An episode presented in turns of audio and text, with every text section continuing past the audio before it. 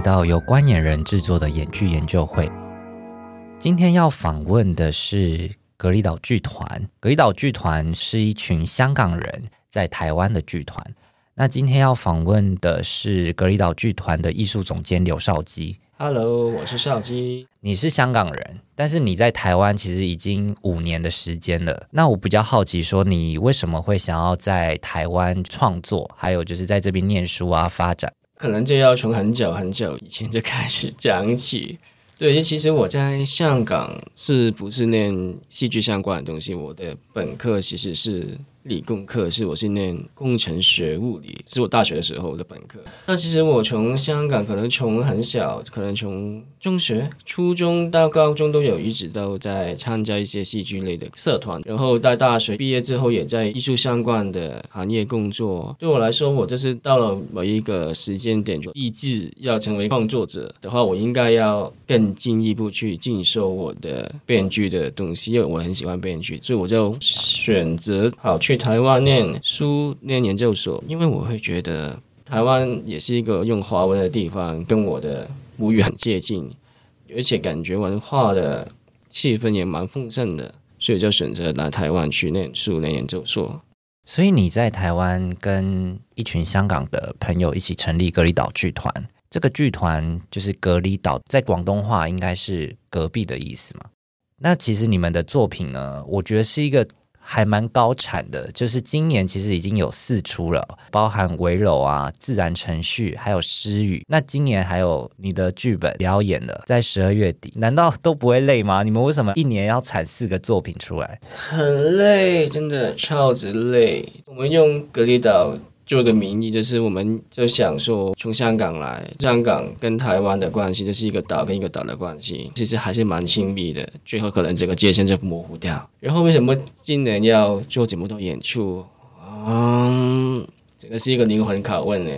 就也是我们有一点像是在测水温的一个尝试吧，因为其实我们去年十月才在桃园正式的立案，然后就开始有机会去得到一些补助，然后我们就尝试试看这样子，我们有补助的情况底下可以做到什么事情。看看我们的营运面上会变成怎样子。那时候我没有补助，我做的话会要考虑什么的因素？我有补助了，我要我要怎么样去去应对这个补助背后的一个要求？就是会有几样蛮多的实验测水温的东西，然后就搞到自己很累，累到连话话也讲不出来的感觉。那现在营运还好吗？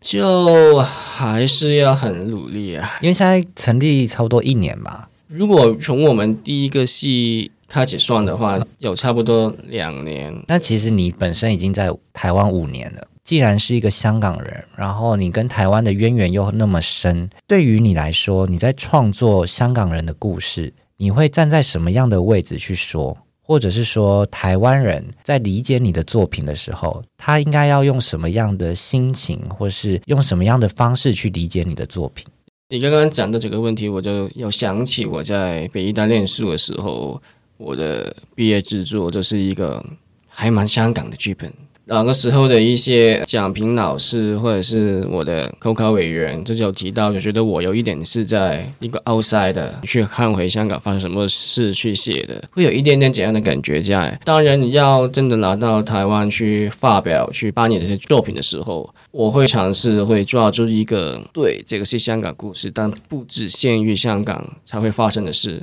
的感觉，就是还是要找到一些比较 universal、比较普世价值的东西，也是。说半生瓜，他讲的是长照的问题，这个其实蛮我们这个时代才会陆陆续续被看重的事情，因为以前的人没有那么长命嘛，可能就是不用长照，短照就好了，有一点香港味，同时你也会吃到一点卤肉饭的味道的一些故事在里面。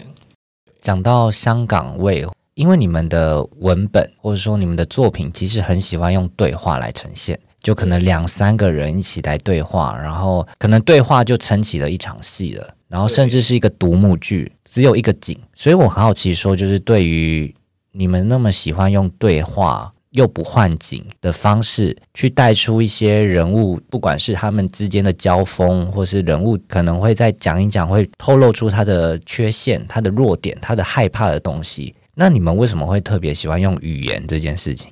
其实我不限于觉得只有这样的东西才是好的，但刚好我们最近创作剧本都是这样子。当然，对话我觉得也会有跟我们的规模有关系了。例如说，为什么演员这么少？因为我。多找一个演员，我就可能有一点势力方面上。如果我要换景的时候有机会，就会有一点负担会比较大，类似这样子，就是会有这些限制在背后，然后在这些限制底下，我们可以端出来最好的东西。所以其实是在成本的考量跟一些限制的情况之下，你觉得这样子的处理方式是最简单，而且也是最容易想要表达你想要传达的一些议题。我会觉得比较适合了。如果你有比较资源比较多的情况底下，也可以有不同的呈现方式，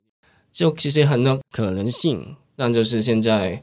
当然我们也很喜欢用演员的对话去撑起整个剧场性，可是开启整个剧场性的的一个手法，嗯、这个也是我们剧团的导演黄晓辉的一个很希望尝试的东西，所以我们就。因为这是我们常常都说什么天时地利人和，我就是我们的天时地利人和，就是机缘就是这么多，然后我们的人和就是我们的专长就是这样子的东西，刚好结合起来，就变成现在这几个戏的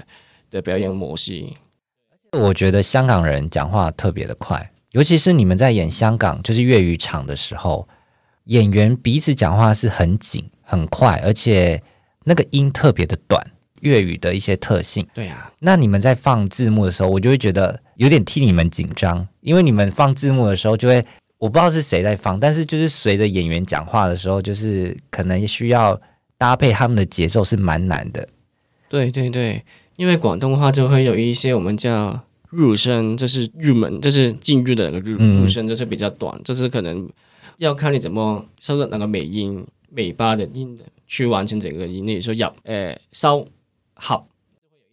有一个在重点放在尾音，听起来会比较快，是是很正常，也是一个广东话的语感。对，所以我们字幕就是我们一个很大的挑战。我们也很看重字幕，就是因为我们还是想要将我们的东西让不是使用广东话母作为母语的台湾观众。虽然我们是广东话的演出，也很希望可以让让所有华语的使用者都可以看到。这时候我们就会很看重这个字幕，所以每次当然很紧张，我们也很紧张，觉得很啊，怎么去追他这样子？因为演员如果真的不小心讲错了一句话，是他讲少了一拍，哇，头就大了。就是每一个演出都会有这样的情况，当然也没有办法避免，就只好把它当成是演出的一部分吧。对，它应该是要是演出的一部分，因为毕竟你们特别想要把粤语这件事情强调，所以我也很好奇，说你们为什么那么喜欢一下华语场，一下粤语场，就是等于是说你们要排两次戏吧？对，你说刚刚讲的这段程序，我们直接是两个卡式，就是嗯，就是两个卡式一起排。但应该一些比较早期还没有补助的作品，比如说《半生瓜》或者是《闭目入神》的首演，我们是一一个卡司演两种语言。对于哪些演员来说，就是等于他们要背两个剧本，就是每一期都在抱怨着很辛苦这样子。那他们的广东话跟国语都讲得很好。对对对，他蛮多都是应该都是呃广东话是母语的朋友，嗯，就是香港来来台湾的，然后但他们国语也讲得比我好很多。那为什么要要有国语跟粤语？我们就会觉得这是也是我们应该一直在实验的一个东西，语言的转译。比如说，其实我们会觉得一个戏用广东话演会是一个感觉，用国语演就会是另外一个感觉。但如果我们想要在台湾落地生根的的情况的话，我觉得我们就是要必须要尝试这样的形式，去让不同语言考量的观众。都可以看到我们的作品，而且我们也觉得在这样的国语过国乐两种 两个尝试去演起来，我们觉得也蛮多收获的，真的。你觉得那个收获是什么？用我从编剧的角度来看的话，我会觉得我会更更清楚我在写什么东西。对，例如说，其实我们如果要解析一句话用广东话，可能我用两个字。我就可以可以做到，但用转成国语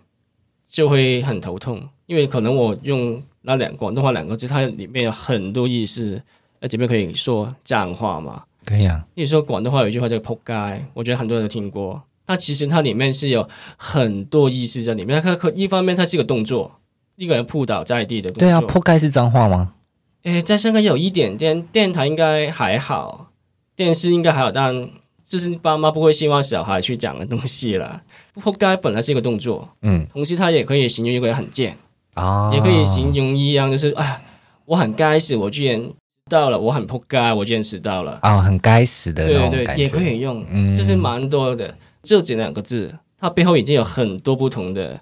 的一个解释在里面。但如果我要把这一句话要转成国语，我就会知道，我就要不断的拷问自己，我究竟最想要讲的是哪一样东西。例如说，我在《必不如神》里面有一句话是“死正种”。洗肾种，如果真的是用国语讲出来，洗剩下种子，洗肾种，就是广东话的意思，就是说全家只洗剩我一个人，这是有一种有一种在骂人的地方。全家只剩下我一个人，就是有一点在骂人的感觉，就是说你是、欸、你是你是谁整种，就是说你全家即使是你一个人，就是你就是很很衰啊，还是很。很大煤气的，就是这样子的感觉。算俗语吗？就是地方的一些大家都爱讲的话，就是香港人很很常会讲讲，就是香港的广东话就会有，就是我们一讲就知道我们在讲什么。那你要怎么翻译成国语？对啊，你说他如果真的要把他的意思翻出来，就是全家只洗剩我一个人这样，就是因为我是死剩种，因为我是洗肾种，就是因为我就是全家只剩我一个人，那个语感就完全不对。我就要他我最想要表达的东西，例如说，我究竟我要表达的是哪一个话的实质上的意义？这是哪个情况？形容他的哪个情况？还是他对于自己有个自卑的感觉？就用对我都是剩下的这种比较自卑的感觉，这不是真的形容他的哪个情况。从简要转译的过程，就会更清楚自己究竟每一句台词，我究竟想要表达的。是什么？其实刚才谈的蛮多作品，我觉得我们就一个一个作品来讲一下。我们现在谈你们在桃园嗯演出的一出戏叫《诗语》，那这一出戏呢，其实在讲相处十年的夫妻，他们在这一天是他们的结婚纪念日嘛？他们在吃太太准备的晚餐的时候，那他们的对话就好像是平行线一样，就没有交集在一起。在误会当中，还要配合彼此把话接下去，有一种没有办法很如实的去表达真实的想法，或者无话可说，产生了一种失语的状态。那你们其实安排了两个人对话之外，还有安排了一个 call in 的节目，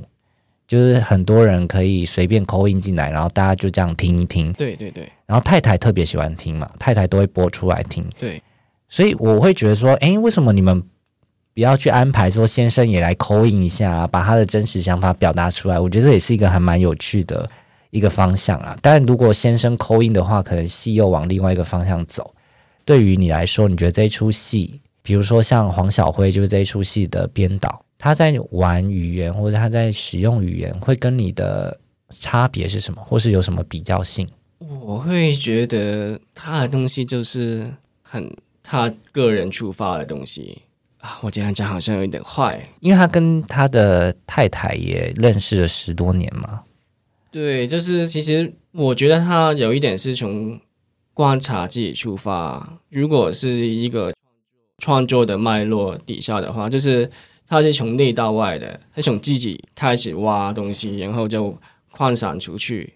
就因为其实里面可以看得出来蛮多他跟他太太的一些相处，但他一定会否定。不是他跟他太太的故事，但是其实你可以看到蛮多妹妹嘎嘎的东西嗯在里面，就是也是就是蛮他的。然后他从里面去抓出可能我们很多人也会有过的共同的经验，例如说可能跟一个认识很久的人，可能不一定是情侣，可能是父子、母女，嗯，这样子，我们也会有一个真的有一个地步是没有话可以讲。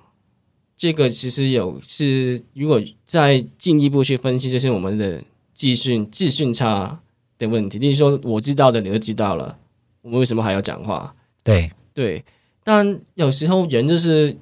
要依靠讲话去维维系关系的一种动物吧，就是还是需要交流。但如果真的没有办法自然的讲话，那只有发出一些没有意义、比较像你刚刚讲的平行线、没有交集的，然后比较破碎。对对对对，所以就会形成刚刚他，我觉得他的创作 model 是这样子。所以说，李湘为什么那个老公没有刻音？因为他真他真的没有什么话可以说，所以就没有办法刻音这样。但是我会觉得这出戏话还是太多。对对，就是可能会有一点。我想说，其实十年。哦，我不确定其他人，但是我感觉就是不管一年两年，其实讲话的频率可能是在递减的。对，我会觉得话太多的原因，就是因为毕竟他们是一个老夫老妻的状态。那这个状态，我比较没有在这一出戏看到，我比较看到的是，很像先生想要一直配合太太讲的东西，呃，想要去安抚太太的心情啊，或是想要去解释太太认为他的一些。可能他有搞小三，或是跟学生怎么样逃来暗 key 等等的，但是我会觉得说，很像真的话太多。我会觉得这个重点就是在于他黄小慧的世界里面，这两个人有多爱对方，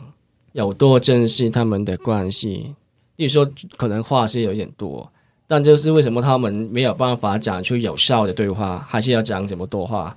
就是因为他们怕对方不知道他。爱他，我会觉得我会怎样解读？你觉得这是一种证明的方式？这是怎样的证明？可能可能他的效率没有到很高，可能我要讲十句话你也听听不懂我一句，但怎样的行为就是一个爱的行为吧？我会怎样子去解读了？嗯，对，就是因为因为爱是一种很虚无缥缈的东西，你很难去证明什么是爱，什么什么是相爱这样子，就是用比较感觉好好像没有意义的。动作去去表达出来，不过结局很像是太太处于一种释然的状态，就是她很像得到了回应的，她终于得到先生，或者说她终于听到她要的答案了，她很像有一点释怀，然后很像生活就这样继续下去了。到底这两个人物有没有成长？就是我的意思是说，很像我们看完一出戏。仿佛就是在等人物有没有新的获得新的答案，获得新的人生的启示，但这出戏很像没有，它就是一个回归的状态。我会觉得像你最后讲的，有一种释怀，而释怀的来源就是他们最后选择放弃了语言的有效，就是已经，我或者说已经无视了语言的无效，我们就接受它。对语言这是无效，就是我们就全在哪个灰色暧昧的情况底下，这样子去维系他们的关系。但是太太很像还是觉得语言是有效的，就是太太她没有觉得语言无效，她就是只是想听她想听的答案，是吗？因为如果就是怎么说，如因为你看的是广东话的尝试，所以字幕就会说这个那个这样子，对不对？嗯，对，印象对。就是他们没有讲明这个那个是什么东西，嗯，他们也不需要解释这个是什么东西，我们就让让它成为一个未知的东西。可能你有你的解读，我有我的解读，但我们的交流算是有继续下去，我们还是还是能够继续这样子活下去就好，不用把所有东西都搞这么清楚。就是我们甚至没有办法好好的玩真正的。讲出我们想讲的话也没有关系，我们就这样子模糊下去也没有关系，只要我们可以走下去。我觉得我们来讨论一下半生瓜，因为这是你的，应该是第一个获得台北文学奖的作品吧？对对，是我第一次得台北文学奖的作品。这一出作品其实也是很简单，只有一一对母女的对话，对话中其实提到很多关于对婚姻的态度，还有包含。经济啊，工作等等的一些议题，就是比较是大人在讲的，就是可能母女一般都会聊的话题啦。只是会围绕在一个失智的父亲上面，就是虽然这个父亲不存在，但是其实话题都会时不时的绕在这个生病或是呃失智的父亲。那比如说女儿会一直问说：“我可不可以去看爸爸？”然后妈妈就会闪躲啊，就说：“哦，他可能怎么样，或者他睡了，他累了。”等等的，用这种比较搪塞的理由去躲开这个话题。其实我也在想说，到底母亲这个角色，你后面留了一个就是悬念啊，就是到底母亲有没有把父亲呃杀掉，或者是说杀掉之后把他剁成肉酱吗？是有到这么极端的手法，但是其实留下了一个悬疑，让观众去想象，就是母亲她动了这个杀机，她确实有动了这个杀机。为什么她不太能接受女儿的提议，就是送到社福机构或是安养院？你在安排这个角色的书写的时候，你会觉得母亲她的执着是什么？我首先可能我先简单的。解析一下半生过这个故事的看出当初创作的念头是怎样的？嗯，就是我在我很有记忆点，就是在香港，可能很多年前，可能十年前，可差不多十年前有看过一个新闻，就是老公可能把老婆的头砍掉，就是因为长教的关系，他没有办法把她照顾，然后就把她头砍掉。然后到我一八年，二零一八年来台湾念书。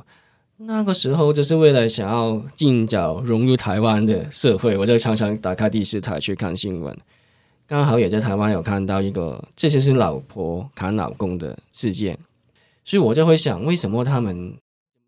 用这么极端的手法去解脱他们的关系？所以我是从这一个点去再回推这样子。所以说，像伟乔刚刚讲，为什么他不去送他去安养院？我会觉得最后的理由都是爱，太爱她的老公，她也没有办法把她没有办法忍受，把她的老公就是让他离开自己的身边，让他放到一个他没有没有办法看见的地方，让一些其他人可能我们其实也蛮常听到一些安养院的风评没有到很好，尤其是香港也会也会有。里面台词我记得有一段说话是，我觉得台湾可能比较少见。香港就是很多义工，就是我们香港可以就是聘请一些外籍的佣人去照顾自己的家庭，这样。哦，台湾很多，台湾、就是、台湾非常多。那台湾他可能还是要有长教的背景才可以申请，但我们可能在香港，我就是我有钱，呃，没有条件式的，对对对，只要有钱就可以申请，对对对对，这样子，嗯、在香港就比较容易，所以就很常会看到很多外籍的用看护。看护这样子，嗯、但但看护就可能看护，就是可能顾小孩也是他，煮饭也是他，什么都是他这样，就做了很多照护的以外的工作，所以就我就有把我的一个个人看到的经验放在角色对话里面，就是我有真的有在香港看过。有一个外籍的看护，嗯，记得那天好像是圣诞节还是怎么样，比较比较放松的节日子，所以我那天也在街上很晚才回家，就是在晚上的时候看到有有这样的看护，两个人去推轮椅，那，下面就是有一个老人家，当他们在这个斜坡，人们就在他们斜坡的高处放手，然后轮椅就直接往下掉，嗯。当然，他们人在他不能再笑，但然后另外一个人就跑上去接接回来这个老人家，让他没有不至于真的翻车还怎才怎样子。但其实如果你真的一个家人在旁边看，你看到怎样的画面，一定会觉得很惊人，或者是很会会觉得哇，你们可以怎样对我的家人这样子？对，我就把怎样的印象再投放到妈妈的角色里面。就是说，妈妈其实是恐惧这件事情，对，恐惧其他人不会照顾她，像她像她照顾她老公这样这样这么好，嗯，但实际上这样的爱也把她压垮了，她真她就忍受着一个很大很大的压力，没有办法去真的摆脱，所以最后就选择用这样的方式去终结她跟她老公的故事，宁愿先生自己死掉，也不愿意把他放手给别人，对。当然，对我来说，我从剧创作的策略也会加上另外一条线。你说他女儿回来帮他，他一直会以为以为女儿会帮忙照顾爸爸，但其实女儿照顾的方法就是把他调去别的地方，这样子，让他最后的一个信心都没有了。最后可能这个就是压垮骆驼的那条稻草。稻草。因为女儿很像是靠着婚姻想要比较远离原生家庭吧。对对对对对，但他妈妈可能考量说，你要照顾先生的问题，或者说你不要离那么远，不要离我们那么远，可以照顾爸爸。但是女儿不是不愿意的，类似这样子。当然，我也要，就是从创作的策略上，我也要让他的不愿意有一个有一个立场在里面，就是他不是单纯我不愿意做，而是因为另外的社会的压力给他，让他不得不不愿意做这样子的事情。所以说，像你刚刚讲的共进制啊，不同社会面的东西就放在里面这个剧本里面，是我的创作的策略。但是你你会觉得，在写两人的时候，两人对话的时候，你要怎么去克服？比如说，一出戏这么长，它一定会有一些起承转合，或是有节奏性的问题。那两个人对话很容易产生无聊，或是不够紧凑的时候，可能就会觉得有点拖沓，或是琐碎，或是像比较像流水账的感觉。那你在书写上的时候，你会怎么去克服这个问题？对我来说，我在半山瓜，我在实验的就是用一个喜剧的节奏。去经营这样的一个悲剧，所以他们讲话可能如果用广东话讲的话，会更尖酸刻薄，比较比较讨人厌啊。对，就是有点冲的，对对对，比较比较就是也是暗来的冲，这是不是明骂你，不是明骂你，是暗暗暗暗的这样。哦，就是有点暗讽讽刺，对对对，会有一点互相讽刺的感觉，嗯、会有一点点这样子。我就用类似这样子的语言建立他们的演戏剧节奏，嗯，然后当然也会有一个策略，就是当你冲到最后每一每一拍冲到最冲到最高的时候，就会安排一个比较感性的东西去释放那个能量，就是让最冲可能喜剧最冲的时候，就放一个比较是真实感情的东西在里面，所以就用这样的策略去去撑起这一个戏。当然你会说有流水账，我觉得两个人或者是真实的对话，我觉得不一定不能够存在流水账，这是可能没有什么意义的对话。我觉得在舞台剧本里面，如果你有想过、有思考过，放一些没有意义的对话在哪一派，那这一派就会有意义在里面。嗯，就是也是看你怎么样去建立。其实刚才讲到喜剧，或者说喜剧拍。当然，像你后来做的一出戏就是《自然程序》，对，它是很着重在喜剧这件事情嘛，就是比较有一点点黑色幽默，但是里头你玩了很多文字上的游戏，你创造了一个世界，就是比较虚构的世界观，就是你这出戏里面，他把安乐死当做是一个合法的，然后有一个安乐死中心。就是什么生命福利处嘛？对，这一出戏其实就是在讲说一个不得志的小说家，他来到这个生命福利处，然后想要被安乐死，想要让他的新的作品成名。你为什么会想要创造这样子的一个虚构的世界观？这个真的，我要回去跟问我一零二零一八年的自己。就其实这个戏的。最开初就是在二零一八年，我在香港有写一个短篇的版本，也是叫《智能程序》。到那个时候，很多很多很多角色的设定跟现在都不一样了。你说哪个时候没有小说家，还是有公务员，但小说家可能比较是一个网红的感觉，就是他就是要红，所以用极端的方式，极端的方方式，他他是想要假装自杀，然后但最后他要回心转意，就是。用直播这一个过程去蹭一些流量，这样子的，很像很多电影也有在，就是在阐述，就是网红网络时代，然后很多人想红的方式是用比较极端的，对对对对，嗯，那是我就用这怎样的方法，跟那个公务员比较一成不变，比较按部就班的的一个做一个对比，这是最初的版本是这样子，所以那个时候我就想，那最大的冲突就会在哪边？例如说。就是最大怎么样去去安排那个最大的冲突，就会去到我们一个比较比较一个算算是道德嘛。例如说，如果你今天来申请你想要死，但最后一刻你你不想死，对，不想死。当然一成不变的公务员者会觉得，哎，你不行，你签了名就是要死，就用怎样的方法去去。塑造一个最最一成不变、最最公事公办、最我们在香港会想象公务员会长成的样子。嗯，怎样怎怎样可以用官僚的想法嘛？对，最高可以用官僚去形容，我不知道这是怎样子的人，所以我就会从这样子回推，就虚构了一个生命福利处。后来把它写成长版本的时候，变成现现在比较一个现在完整版本的时候，就加很多不同的设定在里面。但你安排了刚才你讲的一个公务员在执行安乐死的这个角色，跟一个不得志的小说家，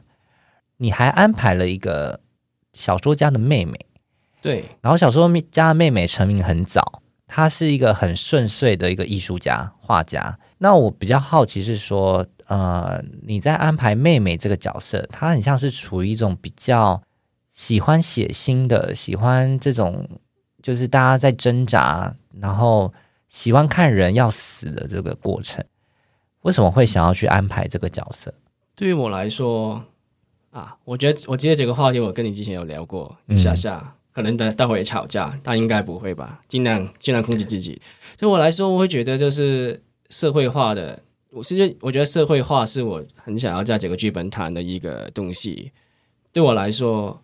公务员就是一个最社会化的人，嗯，这是整个社会什么时候要做什么事情，他就尽量去符合哪一个标准去做。你说社会化的人要穿衣服，他就穿衣服；社会化的人要穿去办公室上班要穿西装，他就穿西装。类似这样子去去做一个极端。而那个妹妹对我来说，就是另另外一个最不社会化的一个一个存在。她可以完全不理这个社会，可可以讲几句话就很冲，她冲你的冲你，她讲一些东西可以不用考虑你的感受，她可以随时在一个工作中的环境突然闯进去，去打破了一个规矩这样子。嗯、我觉得他就是一个比较。这是一个最不社会化的一个一个一个一个存在，这样子。所以从简单的对比去建立我想要从这个剧本讲出来的一个讯息，因为我想要讲的东西吧。所以说，为什么那个妹妹想要看人死，就是因为她不觉得死是那么严肃的事情，就不会觉得 why not，不觉得是不可以做的事情。因为我也在想说。到底公务员是不是最社会化这件事情，它是不一定的。对，当然，因为像妹妹这个角色，因为你说死是严肃的，但是妹妹把死看得很一场玩笑，那为什么她不是最社会化的？就是她能够把死看成是一个这么严重的事情，可是她还是可以看自己的哥哥都死了，都要死了，他还笑得这么开心。就是你安排这个桥段嘛，就是让观众看到这个桥段。他到底经历了什么？反而是我们观众，我不能代表观众，反而是我会好奇的一个点。因为最不社会化的人是最没有生活的人，可是他反而的生活，他的经历是我最好奇的。我会一直在想，我们可以有一个讨论，就是最不社会化是代表的是什么？对我来说，这会是一种最原始的东西，这是回到最原始。可能，例如说，如果从啊心理学的角度，那个 Sigmund Freud，他就会说人有什么本我、自我、超我，嗯，对不对？嗯，可能妹妹就会，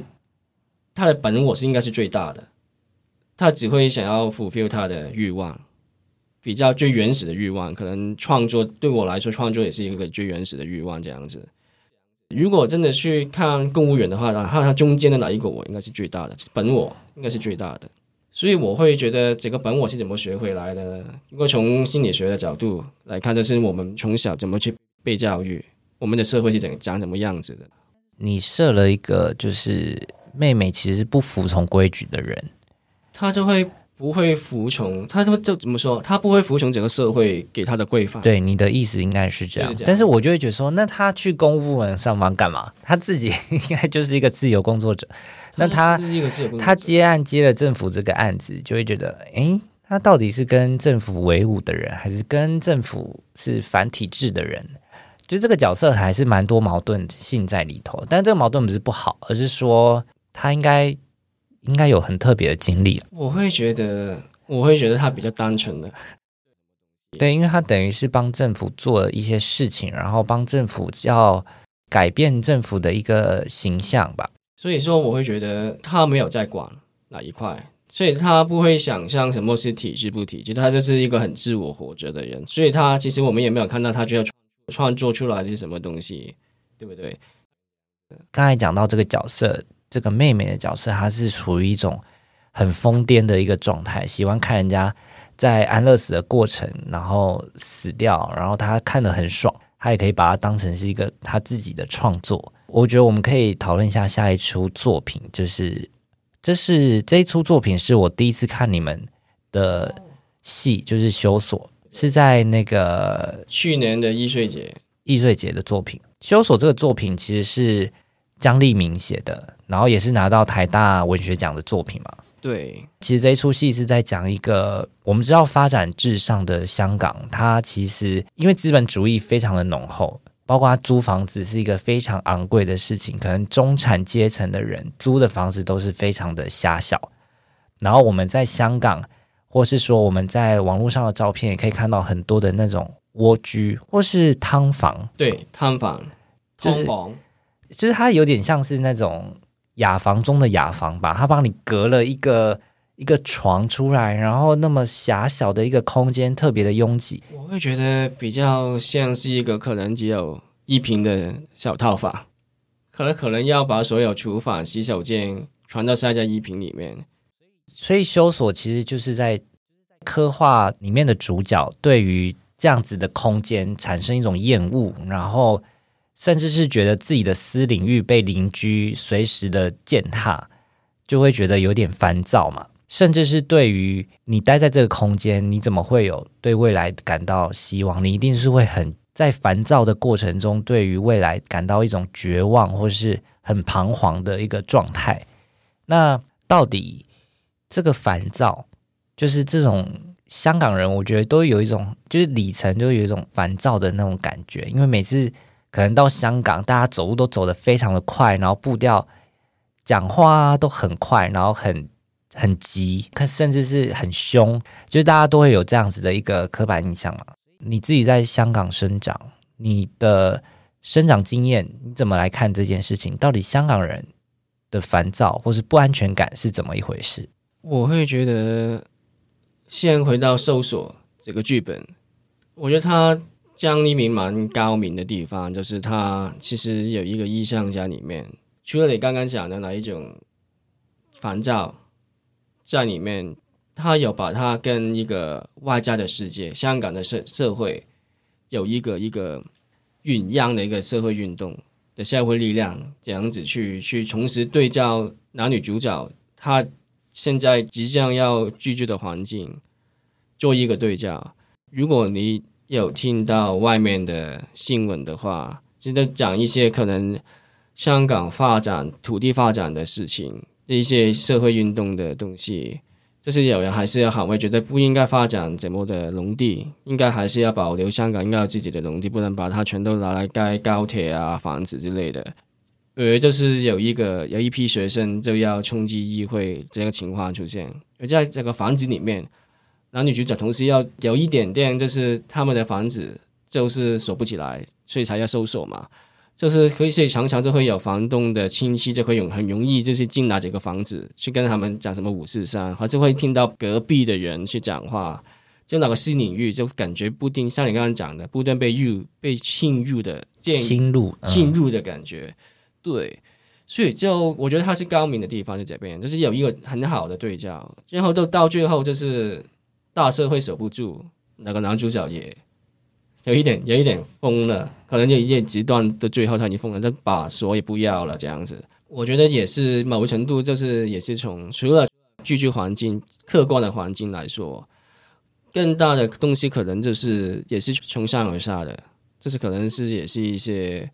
社会发展。底下，一方面是我们环境香港也很急，但社会发展也不断没有把它这个急这个很急的情况解决，而是让它变得更急这样子，而这个庞大的压力就会让我们很烦躁。如果你要我用我的经验去看的话，我会觉得，例如说我现在可能几年前因为疫情的关系，都好几年没有回香港，但我。过年时候回去就会发现，发现我住的社区旁边又多了两个、三个社区这样子。但是我可能过去三十年的经验都没有看过，哎，旁边为什么就是我本来的社区就是有一已经有一个很密集的社区在这边，我本来旁边可能就是一些比较空起来的地方，现在变成有这个空起来的地方，又放了两三个很挤、很小、很很挤逼的社区在里边。就是我会就从我的角度去看，我就会看到怎样的改变，就是越来越激，越来越激。当我们在看就是一些香港的一些文艺作品的时候，就是从以前可能从五零年代开始，或是六零年代，呃，会从一个比较消极的、比较虚构的一些作品，然后慢慢的到回归之后，刚才讲到一些想要去抵抗一些国族叙事，然后有一些怀旧的东西出现了。然后到现在，可能是比较想要找到一个香港的主体性，到底香港人怎么去说香港人的故事等等这些东西，可能在香港的剧场也会比较明显的去看到。那你会觉得说，香港的剧场跟台湾剧场，你两边都待过，你会觉得差别性是什么？我会觉得这个是我在台湾念书最大的收获，就是我变得喜欢历史。因为像我刚刚讲的，我是理工科出身的，就是我小时候就很讨厌历史，要背很多单词。就是我们香港念师范历史都是用英文念的，要背很多英文的单词，就觉得好讨厌哦。这样中中文的历史也是要背很多年份之类的，很讨厌这样东西。但我在台湾念念研究所，要就有一些必修的门槛要去接触台湾戏剧史，所以我可能讲的没不是一百趴准确。我先。有个挂号这样子不是很准确，但我会觉得从这样的历史角度去从去看戏剧，是我一个蛮喜，就是从从戏剧的角度去看历史，只要反挖回去，我会是蛮蛮享受的。所以说，你说香港剧场跟台湾剧场的分差别在哪边，我就会很很能够从两个地方的发展的方式、发展的时期。看待中间的分别，例如说香港可能像你刚刚刚刚说的一些很好的一些 keywords，主要例关键之，例说主权，呃，一些比较虚构的东西，就其实这些也要配合香港的发展脉络。例如说我们可能在中文戏剧或者香港在戏剧发展的时候，我们第一个发展的应该就是英英文的戏英文的戏剧。那么那个时候，英文在香港可能六七十年代吧，可能在香港还比较是主流的语言，就是比较是 official、比较官方的语言。反就是如果你要拿拿到资源，可能要用英文才有。慢慢的，可能在就变成用中文演一些翻译剧，然后到八十年代开始去发展出书写广东话，是可能比较最近四五十年的事情。之前我们可能会写一种比较是鲁迅所说的，我们叫书面语，书面书面的语言，嗯，感觉就是香港版本的普通话，它用字是很香港，但就是不会放广东话用字在里面。但去到后面，可能七八十年代，我们开始去想象、去思考什么是香港人的时候，文字语言在这边就开始有一个意义在里面。我们开始用广东话去书写。所以慢慢就会有一些讨论，是关于什么是香港人的一些剧本会出现，然后叫中英主权移回归这样子。这之后的脉络，大家我觉得大家都蛮熟悉的。台湾剧场对于文本的想象，它不一定是对话，不一定是很写实的对话，它可能是比较意象的东西。我会觉得香港因为开始有自己的语言，开始用广东话书写自己的剧本。就蛮会用对话，蛮常用对话去去作为一个很开始的一个创作的结构。对，当然我讲的可能很多是我的猜测。我我觉得我的观感也是，看香港剧场的时候，就是好好喜欢对话。当然，包括看你们的，包括看呃一些像冯程程呐，或是一些创作者，他们就好爱用对话，好喜欢用语言。对。我觉得哇，话好多，但是我会觉得就是一种特色，而且是某一种香港性啊。也许是，对，所以我如用我观察的话，我觉得台湾开始一个剧场，不一定是从对话，不一定是从语言开始，它可以是用身体，因为确实是从身体了。对，可能会从身体开始。嗯，我们最后就是来谈谈你的年底的作品，闭目入神》，然后也是格里岛剧团的第一个作品，是吧？第一个作品。对对对，对，对，对，对，对。OK，今年是想要把它完整的呈现在米仓剧场，桃园的米仓剧场。那你可以谈谈这出戏在在讲什么？这个戏其实最开始的一个创作点是我对于迷信的想象，会有一些跟我们现实社会跟某一种权力架构的东西做一个连接，然后我会简单讲一下剧情，其实也是两个人讲话的戏，对，也跟刚刚伟乔一直强调他看过格里岛的戏，很多都是两三个人讲话的，也差不多，也是两个人讲话的戏。就是在这个剧本里面，我有架空了一个地方，就有一个岛，曾经有发生过瘟疫，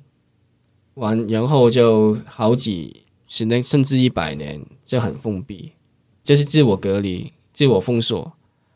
然后中间里面有一个人从这个岛逃出去，去了一个叫算是本岛的地方。后来他在变成在那边学习过，变成一个医生。然后回去，他出生的那一个岛，他想要请救的他的一个青梅竹马，这样子把他带离开这个岛。而但因为这个岛一些过去发生的事情，而且有一种某一种迷信在里面，让他的青梅竹马不想要离开这个岛，而再用他们的对话去慢慢去交代出这个岛发生过什么事情，而中间背后让他们这么恐惧的的东西是什么。而这个剧本会。相较我现在在格雷岛做过的戏比较不一样，例如说笨胜瓜、自然程序、私语、搜索，我不知道你觉得有没有，其实中间都会有某某一种喜剧性在里面，但只是闭目入神就会比较严肃、比较多戏剧张力的故事。所以是在十二月九号、十号在米唱剧场，桃园米唱剧场还是会有国语跟粤语。